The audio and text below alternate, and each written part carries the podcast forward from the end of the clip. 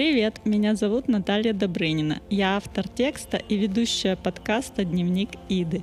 Это атмосферный подкаст взросления, погружающий в размышления, красивое описание и осенний колорит, рассказанный автором от лица молодой девушки, записывающей свои мысли в дневник. В рамках подкаста приглашаю разных молодых людей в начале карьеры, в начале самостоятельного жизненного пути. Вместе беседуем на темы поиска себя, представления себя в жизни – говорим о дружбе, выбора профессии, любви и многом другом. И я читаю дневник Иды. Ида — это девушка, которая везде и всюду пишет красивые заметки. Ветер, город под дождем, красота осенних деревьев и вспорхнувших птиц в небо помогает ей больше узнать о себе и смысле жизни. А восьмой выпуск подкаста «Дневник Иды». Всего 13 выпусков этой осенью — Сегодня про милосердие.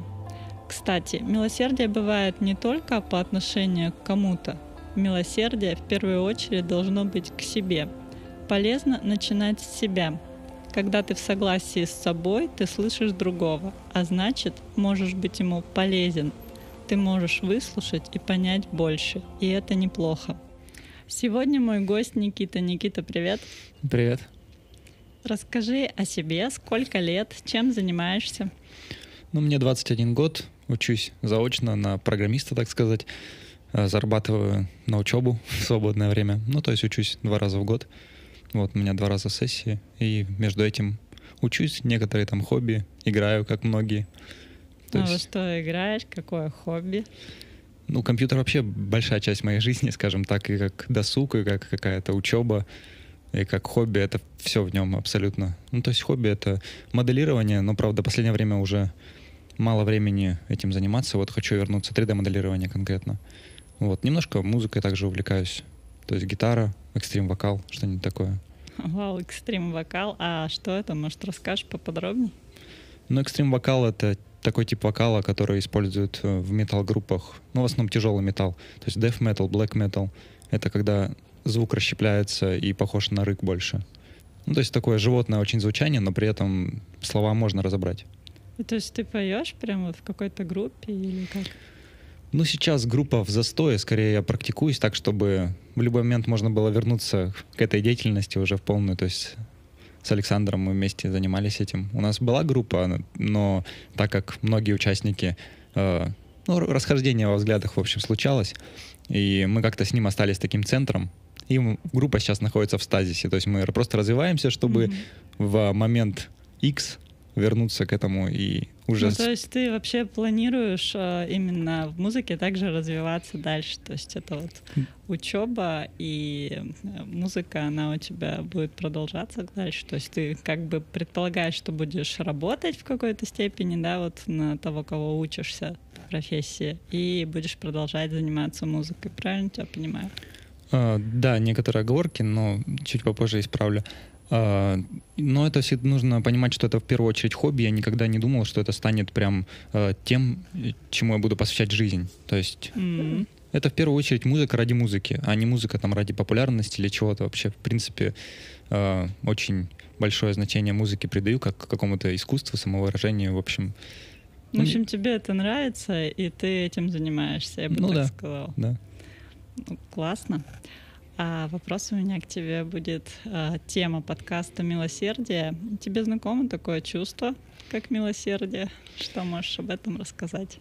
Ну, знаешь, чувство, конечно, знакомое в любом случае. Мне кажется, это даже заложено во многих людях, хотят они того или не хотят. Но в повседневной жизни об этом мало думаешь, оно более как-то раскладывается на составные части. Ну, то есть общее понятие, оно слишком такое обобщенное. То есть это сочувствие, да, какое-то, может быть... Э, ну, то есть Но нужно... ты испытываешь такие чувства кому-то или на себе, к примеру, что к тебе кто-то добр? Наверное, да, я обязательно испытываю эти чувства. Но если говорить про сочувствие, я замечал, что конкретно у меня немножко э, притупленное ощущение, скажем, этого. Ну, то есть не, не, не всегда это испытываю, когда многие другие испытывают это. То есть не то, что не знаю, у меня нейтральные эмоции. В общем, почему-то иногда некоторые ситуации не вызывают у меня сочувствия. Понятно. Ну, как бы это тебе, может быть, далеко как-то, и ты не можешь понять. Ну, может быть, да, я не испытываю, может быть, эмпатию какую-то к человеку, чтобы не могу перенять его эмоции в этой, в этой ситуации. Я просто не очень люблю, когда мне сочувствуют. Понятно. Могу понять, кстати. Спасибо за беседу. И, конечно же, будет еще классический вопрос. А как ты относишься к осени? Нравится ли тебе это время года? Осень. Такое время. Мне нравится проводить его дома, потому что, особенно когда идет дождь. Вообще, я люблю дождь, особенно такой вот э, сильный, такой грозовой даже. Не знаю, есть в этом что-то такое. Можно творить, в общем, в это время. Понятно. Никита, спасибо. Рада была пообщаться. Дальше читаю дневник Иды, и сегодня там нет ни слова про Иду. Приносимая ветром сухая прохлада виновато целовала молчаливые губы Бадама, прикасалась к лицу, оставляя на нем лишь дорожную пыль, прижималась к телу, даря озноб и дрожь, как ощущение подмены той, в которую верил. Быстрыми шагами, да медленно продвигаясь, шел Бадам, Шел, не помня себя, шел, позабыв о себе, двигался, помня ту, шел, шел, исчезая, шел, растворяясь в прохладе ночи, являясь на отрезке своего пути сразу двумя точками, началом и концом единовременно. Бадам двигался дальше, оставляя позади прошлое, в будущее, в темноту пути — вместе с гаснущими звездами пепла от заканчивающейся пачки сигарет. Ветер, единственный попутчик, все так же приносил изменчивую прохладу и подгонял вперед, в космос, во что-то, что пугало и манило одновременно. Ветер вел. Вел в ночи через все недоразумения и неясности. Вел по пути разговор, как восточный продавец, расхваливая шелк ночного небосвода — украшенного холодными звездами, развлекал, нагоняя воспоминания.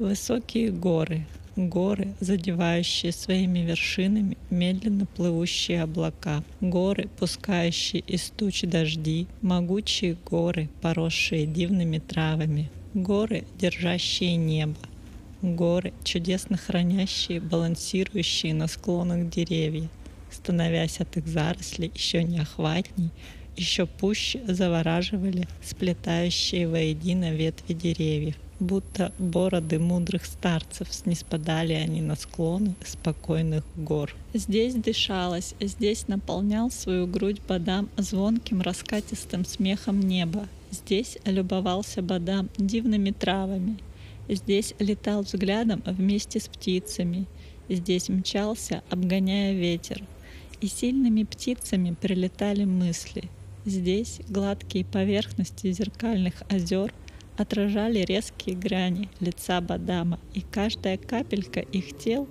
хранила в себе хотя бы раз скользнувший взгляд его прохладных синих глаз, вмещающих в себя, как в бездонные колодцы, облака, залитые солнцем, горы, удивительные небесные замки, завораживающим своим существом, таинственные горы, хранящие в себе несметные сокровища, свидетели далеких времен, горы, поднимающиеся из пепла вечно исчезающих событий.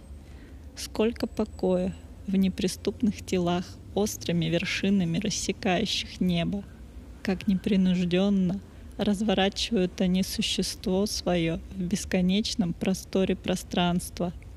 Эти мысли, а может и не эти, или не только эти — пролетали в голове у Бадама, когда он в очередной раз покорял их вершины, находил и разгадывал тайны, хранящиеся в их складках, читал оставленные кем-то письма, написанные явно для него.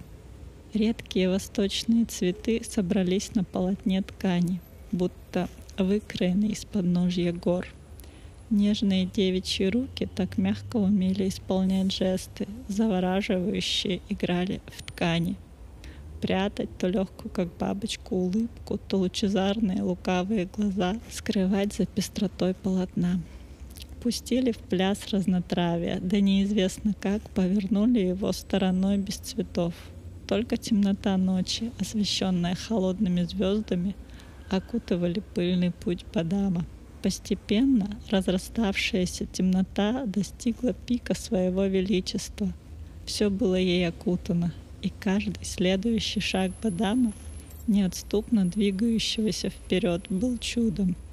Ведь движение его никто, даже он сам не мог увидеть. Он пробирался сквозь непроглядную пелену, радуясь тому, что ночь когда-нибудь кончается, и скоро темноту и необъятный космос разрушит утренний рассвет.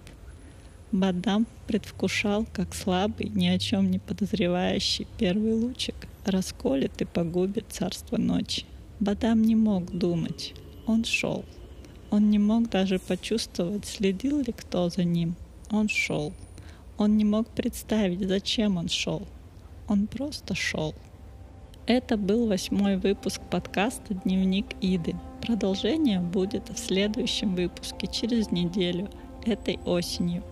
Подписывайтесь на подкаст и погружайтесь с Идой в красоту осени. Учитесь слушать и слышать других. Будьте милосердны и начните с себя. Это важно.